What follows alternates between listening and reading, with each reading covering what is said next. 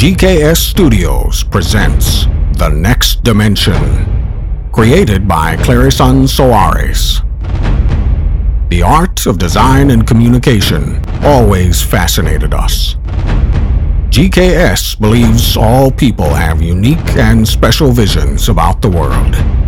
Visions that other people will not know unless it can be expressed in the right way. GKS World is creating a service platform to hear your stories, to see your talents, and to give life to your creativity. If you truly believe in your dreams, do not shy away from it. Explore your potential. Let us know your visions, design, and bring it to reality. GKS World. Just imagine.